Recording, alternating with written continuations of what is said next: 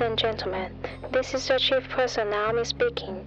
On behalf of Captain Sherry Cheng and his crew, we would like to welcome you on board Sherry Airline, flight number FM 74019. Thank you for choosing Sherry Airline.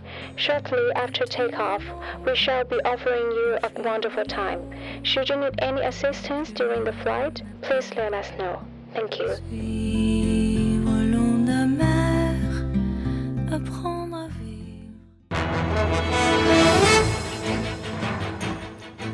各位听众，晚上好。晚上好。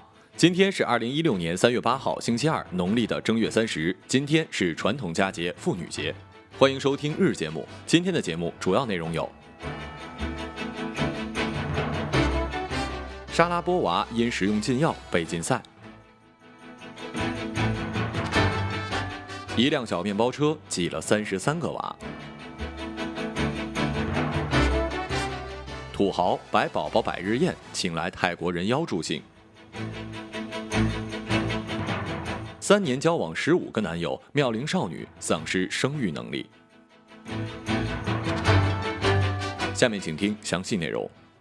中新网三月八号电，北京时间的今天凌晨，莎拉波娃召开了发布会，宣布她收到了国际网球联会的信函，被告知此前长期服用的药物刚刚被列入了违禁药物，导致她在澳网没有通过药检。莎拉波娃此次服用的药品中含有违禁药品美杜安，去年被研究证明了该药物会通过加速血液循环来提升运动员的耐力，所以今年一月一号刚刚被列入了新的违禁药品名单。莎拉波娃表示，从二零零六年起，由于家族的糖尿病史、心律不齐、缺镁而被家庭的医生要求服用该药物。据莎拉波娃描述，她已服用该药物长达十年之久，而这十年里这项药品。都不是违禁药品，所以他没有可以留意这次违禁药品的更新。这件事情在我看来啊，其实运动员真的是受害者。先不说他们是不是真的没有留意到药品被列入了禁药，其实很多选手本身也不想吃这些东西的，毕竟是药三分毒嘛。但是往往所谓的国家利益在面前，那么哎呀，虽然知道说了也没用，但是在这里还是要讲一句：可爱的国家们，请给人类留下最后的这一片净土吧！永远不要忘记体育的精神：公平、公正、公开。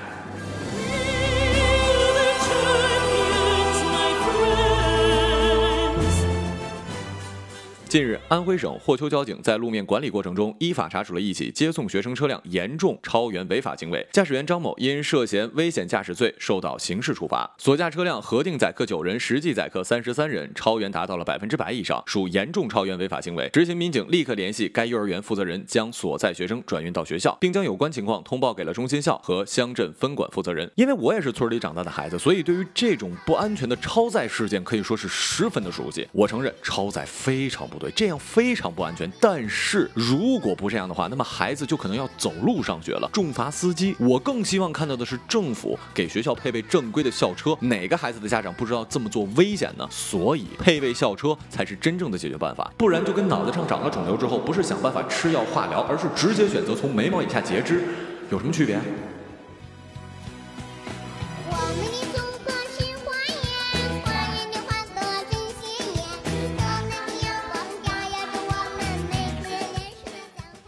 土豪为女儿摆百日宴，请泰国人妖助兴。三月五号，广西南宁一户姓庞的土豪为女儿大摆百日宴，并请来了泰国人妖、歌舞艺人、武术师傅等人前来助兴，让宾客感到了分外的惊喜。据悉，这些人的出现让在场的宾客惊讶不已，还有一些男宾客情不自禁地跑到台上与人妖、性感艺人互动，这也将现场的气氛推至了高潮。我不得不说呀，大哥你是艺术家吧？思想超前卫的有没有啊？我猜弄这么大场面，一定有现场摄像，这段视频可一定得保留下来呀！等您可爱的女儿长大之后。千千万得让他看看，他爹为了庆祝他来到这个世界上一百天是做了多么大的努力呀！然后传承您的这种基因，为了孝顺您，等您过大寿的时候，直接请来脱衣舞娘，然后再把日本的爱情动作片女演员给你打包一个作为礼物，到时候我也直接给您家送一副匾额：天上人间。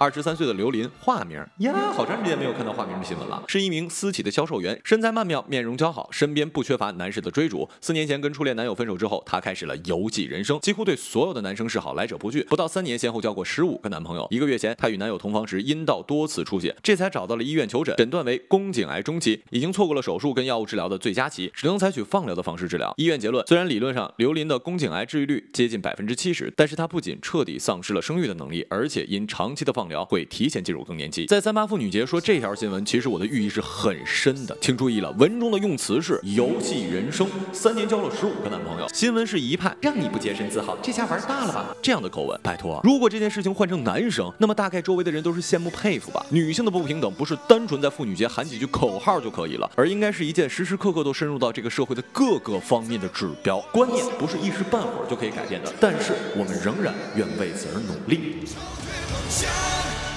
起飞，你我需要真心面对，让生命回味这一刻，让岁月铭记。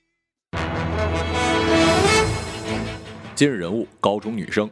近日，一位来自安徽黄山黄家炳实验中学的高三女生在网上吐露了她遭同班三名男生下春药之后被威胁，如果找老师报警就用砒霜毒死她的恐怖经历。然而，后续校方跟警方对此的处理，以及校方的一些学生乃至当地网民对此案的看法，却暴露出很多令我们毛骨悚然的东西。更重要的是，其实，在我们的国家，像这位女生遭遇这种恶毒的欺凌，不过是冰山的一角。据受害女生爆料说，仅仅因为她是一同性恋，于是就歧视她，看她倒霉出丑，于是三人疑似从性用品店搞来了所谓的春药，然后放到了这位女生生的杯中，之后。眼睁睁看他喝掉，等他出手。但讽刺的是，真正该感到幸运的，恐怕是那三个下药的男生。由于受害女生没有出现任何不良反应，甚至不知道保存其证物，结果在我国现行法律的规定下，三名男生的行为因为没有造成任何的恶果，所以成功逃脱了法律的制裁。甚至在老师和接报而来的警方看来，这不过是恶作剧。因此，三名男生中的两人仅被记过处分，另一人则被警告处分。当地警方甚至在一份情况通报中写道：“祝这些涉事学生在高考中取得优异成绩。”最后，也是祝天下所有女性节日快乐。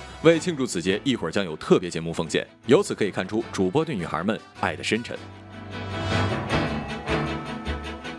好了，以上就是本期节目的全部内容，感谢各位的收听，我们下期节目再见，再见。